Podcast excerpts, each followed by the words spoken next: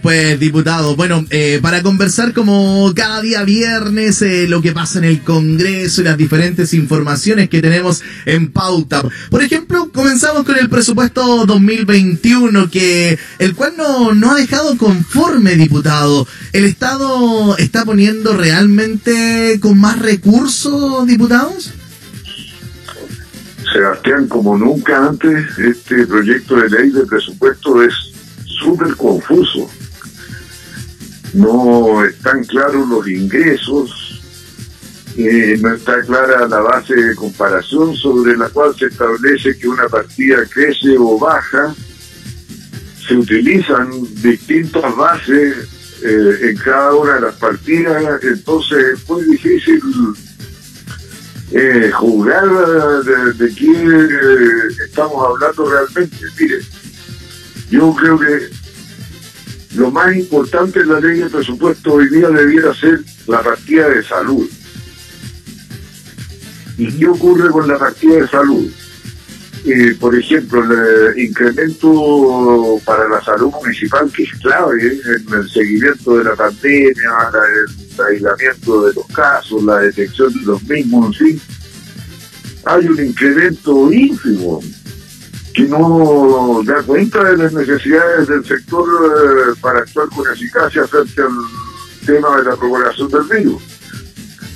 Pero hay cosas peores porque eh, se establecen eh, cantidades importantes de dinero para recuperar las listas de espera que se han visto postergadas porque se ha puesto el acento en la cuestión hospitalaria de la pandemia y nos hemos dado cuenta que estiman el costo de cada operación en un promedio de 600 mil pesos, cuando todos sabemos que el promedio del costo de las operaciones bordea el millón cien mil pesos, el millón eh, doscientos mil pesos, entonces dicen vamos a resolver eh, 120 mil casos de, de lista de espera y en realidad están hablando de 60 mil.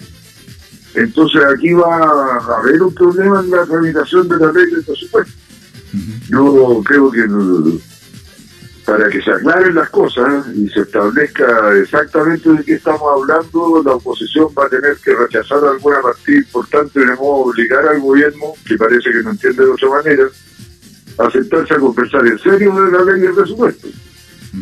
Hay otros, por ejemplo, en, eh, en turismo eh, hay unos programas sociales, eh, que viajes de turismo de la tercera edad, eh, turismo familiar, eh, giras de estudio, y vienen con una disminución importante, entonces cuando uno lo hace notar y dice que es un contrasentido, porque no solo es el beneficio social a quienes disfrutan de estos viajes, sino que también está perjudicando a una industria que está muy golpeada, como es la que da servicios de gastronomía, alojamiento, transporte del turismo.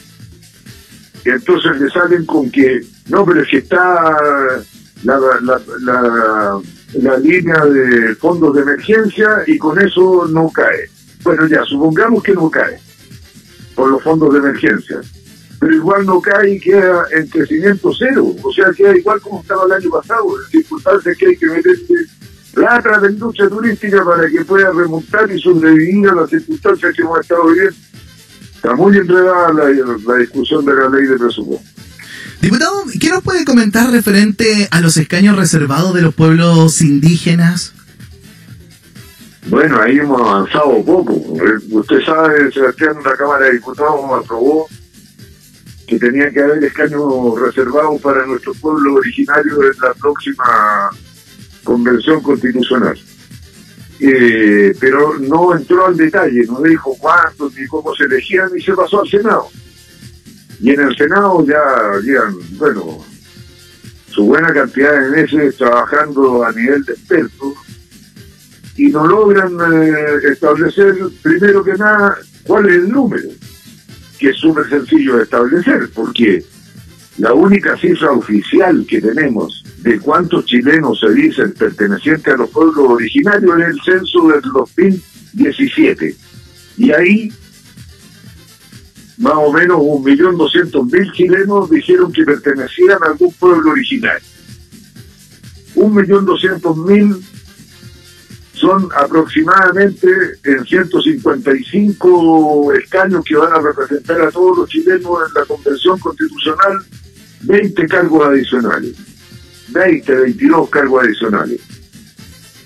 La mitad de ellos debiera ser para el pueblo mapuche, que es más o menos cuantitativamente eh, el 50% del total de los pueblos originarios. Y los otros, que alcanzan a nueve pueblos originarios, alcanzarán, en el mejor de los casos, uno, dos, y los otros uno cada uno. Porque ya menos de uno imposible. ¿no? Entonces, ¿no?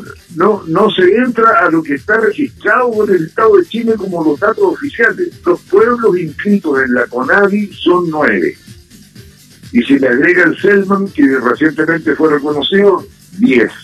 Esos son los que tienen que estar sentados ahí y es el dato oficial del Estado de Chile. Después está el tema de quienes votan por esto. Entonces hablan de constituir un padrón especial. A estas alturas es imposible.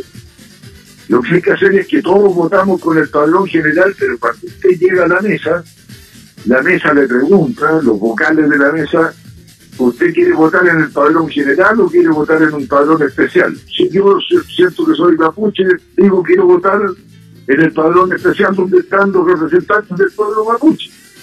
Y me contabilizan así y solo me dan ese voto, no me dan el voto general.